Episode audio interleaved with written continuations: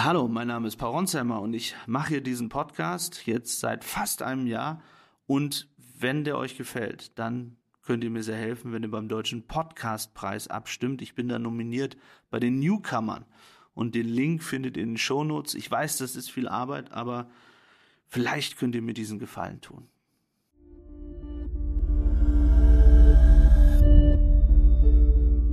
Hallo Paul, guten Morgen. Guten Morgen, Philipp. Wo bist du denn gerade? Ich sitze gerade in meinem Hotelzimmer in Kiew und habe eigentlich kaum geschlafen, weil wir die ganze Nacht gearbeitet haben, mit Leuten gesprochen haben darüber, was da gestern Abend ähm, wirklich passiert ist und was hinter dem Tod von Prigozhin steckt.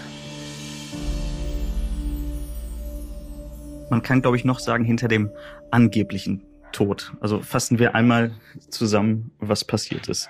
Gestern, kurz nach 18 Uhr Moskauer Zeit, wird ein Flugzeugabsturz gemeldet und kurz darauf stellt sich raus, das meldet zumindest die russische Luftfahrtbehörde, dass in diesem Flugzeug, zumindest auf der Passagierliste, Jewgeni Prigozhin stand, der berühmte Chef der Wagner-Gruppe, zusammen mit einer kleinen Entourage alle Passagiere sind tot. Dann stellt sich raus, dass parallel zu diesem Flugzeug noch ein zweites Flugzeug in der Luft war, das ebenfalls dem Wagner Imperium gehört. Und dieses zweite Flugzeug kreist eine Weile über Moskau und landet dann dort. Dann überschlagen sich die Meldungen. Man fragt sich natürlich, ob Prigozhin in diesem abgestürzten Flugzeug ist bis dann Greyzone, ein Telegram-Kanal, ein russischer Telegram-Kanal, der der Wagner-Gruppe sehr nahe steht, meldet, es ist tatsächlich so, Jewgeni Prigozhin und auch seine rechte Hand, Dmitri Utkin, beide sind tot. Paul, was hast du gedacht, als du diese Meldung zum ersten Mal gehört hast? Ich dachte, das kann doch irgendwie nicht wahr sein. Das ist genau das, was hier seit Wochen alle erzählt haben. Und was man ja so auch als erstes gedacht hat damals. Ich erinnere mich noch, als dieser Marsch losging und dann klar war, also der Marsch damals Richtung Moskau vor zwei Monaten genau, gestern vor zwei Monaten genau, dachte ich, als er dann gestoppt wurde, das kann Prigozhin nicht überleben. Und das Gleiche haben mir auch Leute hier in Kiew damals schon erzählt. Im Juli war ich im Präsidentenpalast äh, und habe ähm, den Berater von Zelensky getroffen, Podolak, den engsten Berater. Und er hat den Tod vorausgesagt und hat gesagt, er wird das nicht überleben können, weil Putin Verrat innerhalb seines Zirkels nicht duldet und dass er Rache nehmen würde.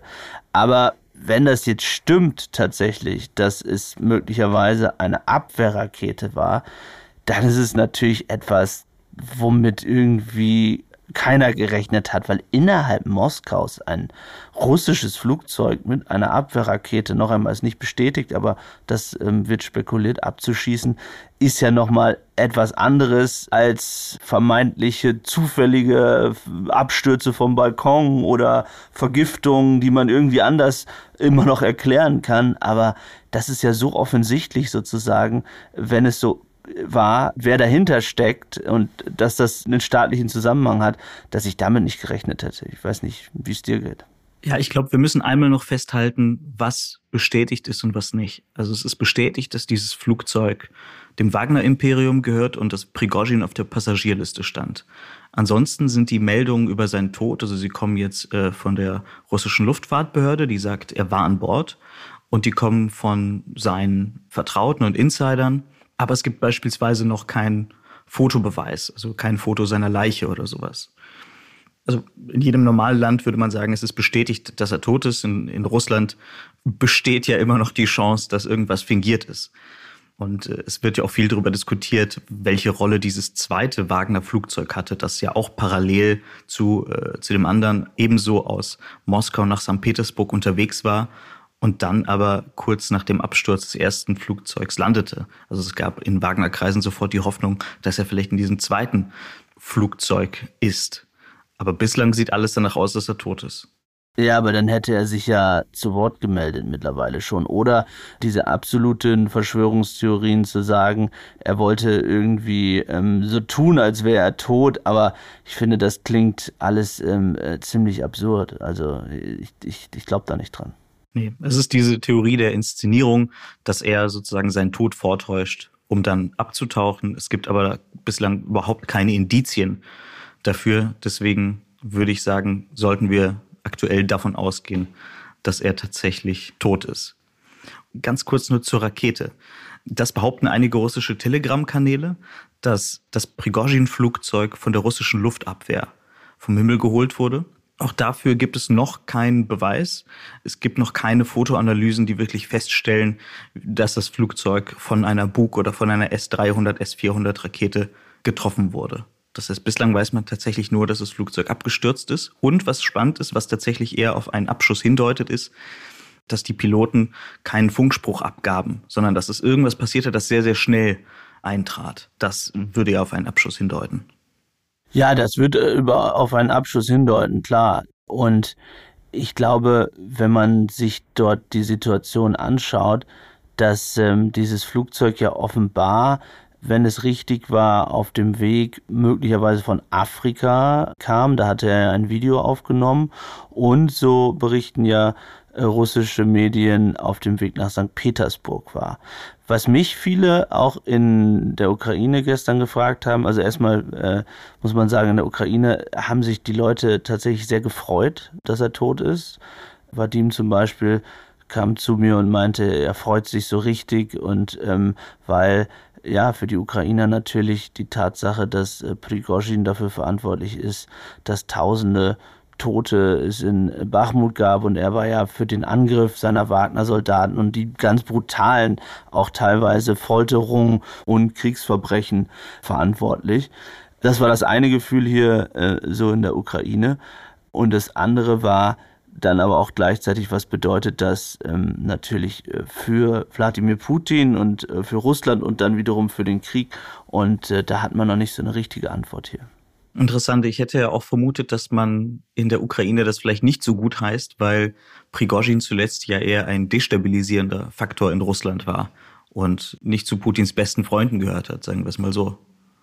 Ja, ich glaube, das ist auch die strategische Sicht in der Ukraine, würde ich glauben. Also einmal die menschliche, ja, dass man daran denkt, ähm, wie viele Verbrechen er hier äh, begangen hat mit seinen Leuten. Ähm, und gleichzeitig war er dann so ein bisschen, vor zwei Monaten zumindest, im Sinne von der Feind meines Feindes ist mein Freund. Da hatte man Hoffnung, ähm, dass Zelensky eben Richtung Moskau marschiert. Aber ich würde es auch so sagen, dass wenn Prigozhin tot ist, und davon gehen jetzt eben die meisten aus, dass das am Ende eher ein stabilisierender Faktor für Wladimir Putin ist und insofern für die Ukraine eigentlich keine gute Nachricht bedeutet, weil Putin, egal wer genau dahinter steckt, das können wir nicht sagen, aber alleine die Tatsache, wenn Prigozhin tot sein sollte, wäre es für Putin stabilisierend, denn es wäre auch ein Zeichen an alle um ihn herum, seht her, was mit euch passiert, wenn ihr gegen mich irgendwie ähm, aufmarschiert, wenn ihr was gegen mich unternimmt. Ja, jetzt sprechen wir schon unweigerlich über das Motiv. Und der Verdacht ist natürlich, dass Putin dahinter steckt, weil Prigozhin vor zwei Monaten gegen sein Regime aufbegehrte. Wir erinnern uns alle an diesen kurzen, nicht allzu erfolgreichen, aber doch spektakulär durchgeführten Aufstand, als Prigozhins Wagner-Truppen zwei Großstädte einnahmen und dann mehrere tausend Kämpfer Richtung Moskau marschierten. Dazu muss man, glaube ich, sagen, das war vor exakt zwei Monaten. Heute, vor genau zwei Monaten, am 24. Juni, standen Wagner-Truppen kurz vor Moskau und gestern vor zwei Monaten begann dieser Putsch oder begann dieser Putschversuch. Das heißt, in diesem wahrscheinlichen Todesdatum von Prigozhin steckt ja auch nochmal eine ganze Menge Symbolik drin, die darauf hindeutet, dass das kein zufälliger Flugzeugabsturz, kein Unfall war. Absolut. Das ähm, ist das, was man hier in der Ukraine eben auch sagt dass, äh, wenn es so war, es kann kein Zufall gewesen sein und es ist sozusagen ein Zeichen in, an alle. Also ähm, mir hat da der äh, Präsidentenberater Podilak gestern gesagt, ähm, ich zitiere ihn mal, Putin verzeiht niemandem seine eigene Angst. Also ähm, und er behauptet, dass er, also dass Prigozhin sein Todesurteil unterschrieben habe, als er damals 200 Kilometer vor Moskau stehen blieb mit seinen Truppen. Ähm, das war ja der Moment, wo es Verhandlungen gab zwischen Putin und Prigozhin indirekt, die ja offenbar von Lukaschenko initiiert worden sind. Und Lukaschenko, der belarussische Präsident, hat dann ja gesagt, die Wagner-Truppen könnten zu ihm kommen, eben nach Belarus. Was sich hier viele äh, gefragt haben und auch was wir gestern Nacht diskutiert haben, warum ist Prigozhin überhaupt noch das Risiko eingegangen, in Russland so viel unterwegs zu sein? Er ist ja nicht nur gestern offenbar versucht, in, in, also nach St. Petersburg zu kommen, sondern es gibt verschiedene Berichte, dass er eben immer wieder in St. Petersburg war. Es gibt sogar Berichte, dass es ein Treffen gegeben haben soll mit Wladimir Putin. Und viele, mit denen ich gestern hier auch aus dem Umfeld ähm, von Zelensky gesprochen habe, äh, fragen sich, warum ist er nicht einfach abgehauen? Aber glaubst du, dass eine Flucht wirklich irgendwie sein Leben verlängert hätte? Denn wenn, also wenn Wladimir Putin dein Erzfeind ist, mit all seinen Geheimdiensten, seinen Spezialeinheiten, dann kann er dich ja auch in, in Afrika oder sowas dran kriegen. Und dazu kommt, Prigozhin, so wie wir ihn kennengelernt haben, hatte ein, sagen wir es mal so, ein sehr eigenes Verhältnis zum Thema Leben und Tod und Risiko. Also der Mann hat davor monatelang äh, in Bachmut äh, gelebt, war die ganze Zeit an der Front und hat dann eben vor zwei Monaten einen bewaffneten Aufstand gegen den Kreml ausgerufen. also man hat bei ihm den Eindruck, dass es nicht immer primär ums eigene Überleben geht oder dass er zumindest große Risiken in Kauf nimmt. Ja, ja, klar, das, das absolut. Nur die Tatsache, dass man in Russland unterwegs ist und erhöht das Risiko jetzt nochmal, würde ich sagen. Aber vielleicht hat er sich auch einfach sicher gefühlt und vielleicht, wir wissen nicht, was es in diesem Gespräch zwischen Putin ähm, und Prigozhin zur Sprache kam, äh, vielleicht hat er sich auch danach äh, sicher gefühlt. Was viele auch gefragt haben hier in der Ukraine, ist die Frage, warum ist er eigentlich nicht aus dem Fenster gefallen, wie so viele andere Oppositionelle oder Gegner von, Vlad äh, von Wladimir Putin? Äh, warum, äh, wenn es denn so war, äh, dieser Flugzeugabsturz? Also, wenn man davon ausgeht, dass der Kreml Prigozhin diesmal wirklich abschießen ließ, also mit einer, mit einer Luftabwehrrakete irgendwie nördlich von Moskau wirklich vom Himmel holte, dann muss das ja ein bewusst gesetztes Zeichen sein. Und das ist ein Zeichen, das man, glaube ich, nicht, nicht übersehen kann. Man kann es nicht falsch verstehen. Also es ist ein brutalst mögliches Signal an alle Feinde, Skeptiker, Kritiker in Russland, dass äh, man keinen Aufstand gegen Putin initiiert. Gestern äh, sagte ein Experte, den ich gehört habe, dass die dass das genauso sein könnte, wie du sagst, dass aber gleichzeitig man in Russland immer erklären müsse, irgendwie, wie das passiert ist. Ich frage mich ja, wenn auch die russischen Staatsmedien dann möglicherweise zu der Erkenntnis kommen, es war eine Rakete, äh, was wird der Kreml dazu sagen? Also die Wagner-treuen Telegram-Kanäle haben schon gewarnt und haben gesagt, äh, dass man in, in den nächsten Tagen eine Flut von Lügen erleben wird. Ich glaube, so wird es sein. Ich glaube nicht, dass der Kreml sich äh, groß den Kopf zerbricht darüber, wie er das erklärt. Also wenn du dich schon dazu entschließt, einen politischen Gegner, also dessen Flugzeug in der Nähe von Moskau abzuschießen, ist die Botschaft sehr klar. Und es gibt in Russland halt keine kritische Öffentlichkeit. Das ist ja jetzt nicht so, dass die Oppositionsparteien oder die Medien sagen werden, also dafür hätten wir aber gern mal eine Erklärung, sondern es, äh, also da holt halt ein Regime politische Gegner offenbar vom Himmel. Und äh, was man dazu sagt, ja gut, also wie stichhaltig sind die Erklärungen, die man zum Krieg abgibt? Wie stichhaltig äh, ist die Erklärung dafür, dass der Krieg jetzt seit anderthalb Jahren dauert und dass da weit über 100.000 russische Männer äh, gestorben sind? Auch das wird ja nicht wirklich stichhaltig und logisch erklärt, sondern man, man verbreitet halt Propagandalügen und so kann es in diesem Fall äh, genauso sein. Ich glaube, die wichtigste Erklärung war der Absturz. Ja, und, und was natürlich viele jetzt in der Ukraine diskutieren, ähm, ist die Frage, übrigens heute ist äh, Unabhängigkeitstag in der Ukraine, was sich viele fragen, was das natürlich jetzt für die Front bedeutet. Ähm, ich habe da mit ein paar äh, Leuten drüber sprechen können. Die meisten in der Ukraine glauben nicht, dass das besondere Konsequenzen hat, denn man muss ja sagen, die Macht von Wagner hat in den letzten Wochen schon abgenommen. Die war sicherlich im, beim, hatte einen Peak beim beim Kampf um Bachmut, als da diese ganzen Gefängnisinsassen und so weiter auf die Ukrainer losgelassen wurden, die Prigozhin ja auch äh, rekrutiert hatte in russischen Gefängnissen, diese martialischen Bilder. Ähm, jetzt hat man eher das Gefühl gehabt, die letzten Wochen, dass die Macht von Wagner schon sehr viel weniger geworden ist. Die Frage ist, ob es sozusagen die Motivation der Truppen mindert. Diese Tatsache, das glaube ich auch irgendwie nicht so richtig. Ich weiß nicht, wie du das siehst, aber äh, ist ja nun nicht so, dass die alle so wahnsinnig, also die gesamte russische Armee durch Prigozhin motiviert waren. Am Ende haben die eben Geld bekommen oder ähm, hatten äh, Angst davor, dass wenn sie nicht an die Front gehen, eh zu Hause getötet werden oder waren vorher im Gefängnis. Also ich nehme an, dass, ähm, dass das vielleicht eher sogar zu einer Stabilisierung der, der russischen Armee oder weiteren Stabilisierung der russischen Armee führen könnte. Ja, ich glaube auch nicht, dass in den, äh, bei den Soldaten jetzt eine große Demoralisierung einsetzt und dass die enttäuscht sind äh, vom Kreml. Äh, ich würde eher tippen, dass das Gegenteil der Fall ist. Der Kreml hat hier wirklich Stärke bewiesen. Und das ist, glaube ich, das, was man in Russland äh, schätzt und auch versteht. Das ist die Sprache, die wirklich ankommt. Also hier hat sich einer durchgesetzt. Da hat einer gewonnen. Absolut. Und was ja interessant ist, äh, wir erinnern uns an einen Bericht von Bloomberg die letzten Tage, die mehr oder weniger ja mit Quellen auf den russischen Geheimdienst verwiesen haben und gesagt haben, dass Putin in welcher Form auch immer Prigozhin und auch Shoigu, nee, dass er den Verteidigungsminister loswerden müsste und ähm, sozusagen Reformen in der, in der russischen Armee gefordert hat, unter anderem auch eine weitere Mobilisierung. Also vielleicht ist das, was jetzt passiert ist, ähm, der Anfang davon. Ja, ich glaube, man muss auch noch einmal schauen, was in den vergangenen Tagen noch in Russland passiert ist. Und da gab es eine ganz wichtige Personalie, und zwar General Surovikin, Spitzname Armageddon.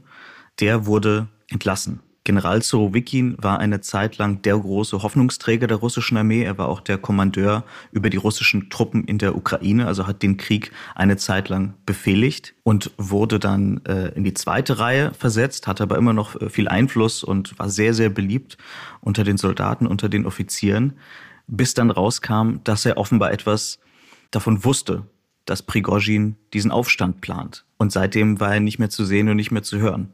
Und ich glaube, gestern oder nee, vorgestern wurde bekannt, dass er offiziell abgesetzt ist. Und kurz nach der Bekanntgabe seiner Absetzung verunglückt Jewgeni Prigozhin ganz tragisch. Also da passiert was in Russland und das passiert, glaube ich, wenn man äh, Putin jetzt ein paar Jahre beobachtet hat, äh, ganz sicher nicht zufällig, sondern äh, das Land, die Armee soll auf Linie gebracht werden.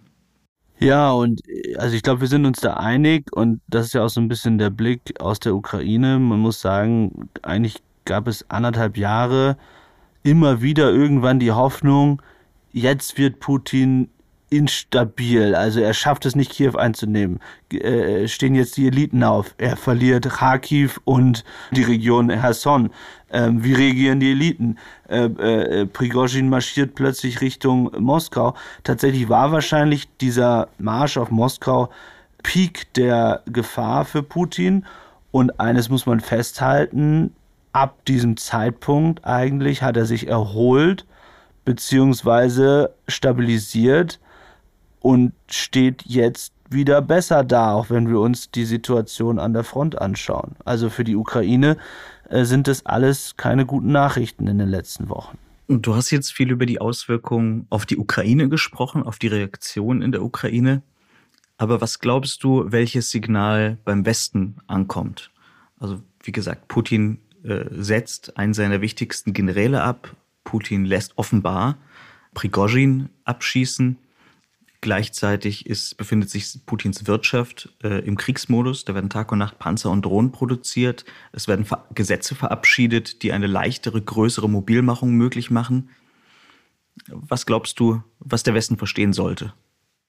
Ich glaube, dass der Westen sich einschüchtern lassen wird davon.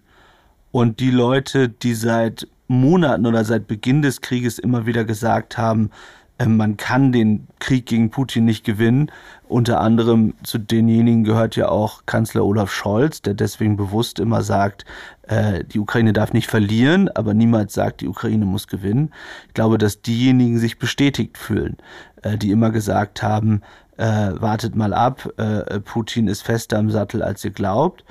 Das ist das eine und dass es ihnen sozusagen ja fast Respekt abverlangt, wie er äh, sich hier jetzt durchsetzt, ja, unabhängig davon, dass sie natürlich angewidert sind und äh, es grauenvoll finden, äh, was dort passiert, wird es, glaube ich, dazu führen, dass sich das Gefühl im Westen, dass man möglicherweise Verhandlungen braucht. Ähm, das sagen sie nicht laut, aber wir sehen das ja auch in den amerikanischen Berichten von CIA. Äh, wir sehen es in der New York Times, äh, wo US-Kreise sozusagen die ukrainische Armee kritisieren, äh, beziehungsweise sagen, die Gegenoffensive geht nicht so voran. Wenn man das alles zusammenzählt, dann glaube ich, spielt es eher oder spielt es sehr klar denjenigen in die Karten, ähm, die sagen, wir müssen irgendwie jetzt an einen Tisch uns an einen Tisch setzen. Ich glaube nicht, dass es dazu führt, äh, dass die sagen, äh, ja jetzt erst recht, äh, äh, wir müssten Putin stürzen und das ist unser Ziel.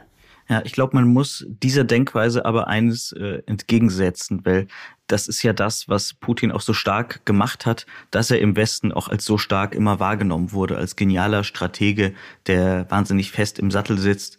Und das führt dann ja zu so einer selbsterfüllenden Prophezeiung. Und ich würde hier gerne einmal Gary Kasparov zitieren, den äh, früheren Schachweltmeister und Kreml-Kritiker. Der deutet es nämlich nicht als Zeichen der Stärke, was Putin hier macht. Nur damit wir es nicht falsch verstehen, ich sehe das nicht so. Ne? Ich wollte nur die westlichen Kreise zitieren. Absolut. Und ich, ich, ich glaube äh, auch, dass du total recht hast, dass das im Westen wieder als Zeichen der Stärke von Putin wahrgenommen wird, so wie fast alles, was Putin macht, immer als Zeichen der Stärke ausgelegt wird. Aber Kasparov sagt hier, wenn ein Diktator darauf angewiesen ist, Mitglieder seines engsten Kreises zu ermorden und mit seinen eigenen Generälen zu kämpfen, diese zu ersetzen, dann ist diese Situation sehr gefährlich. Es gibt auch kein Vertrauen unter denjenigen, die bleiben und auch keine Loyalität. Und dann der letzte Satz, die Messer sind draußen und müssen Blut schmecken. Also Kasparov hat er die Hoffnung, dass hier was losgetreten wird, was auch Putin gefährlich wird. Sprich, einfach ein blutiger Machtkampf innerhalb der Kreml-Elite. Ich glaube, darauf sollte man auch einige westliche Politiker, vielleicht auch Olaf Scholz, hinweisen, dass das eben nicht nur ein Zeichen der Stärke ist, wenn man seine politischen Gegner mit einer äh, Luftabwehrrakete vom Himmel holt. Absolut. Und denke, es wird jetzt sehr spannend zu sehen sein, was westliche Geheimdienstkreise sagen und vor allem, welche direkten Reaktionen ähm, aus äh, den verschiedenen westlichen Ländern kommen. Ja, Joe Biden hat sich schon geäußert, kam gerade von einem halbstündigen Workout und hat gesagt, er hat zwar keine Informationen, aber äh, er kann sich vorstellen, dass, äh, dass Putin dahinter steckt. Es gibt ja weniges in Russland, was passiert, ohne dass Putin dahinter steckt. Ja, das kann man wohl so sagen. Abs absolut. Alles klar, Paul. Wünsche ich dir einen schönen Tag. Grüße nach Kiew. Danke, dir auch. Ciao. Grüße nach Berlin. Ciao, ciao. Redaktion Philipp Pietow und Antonia Heyer. Aufnahmen aus der Ukraine Vadim Moisenko.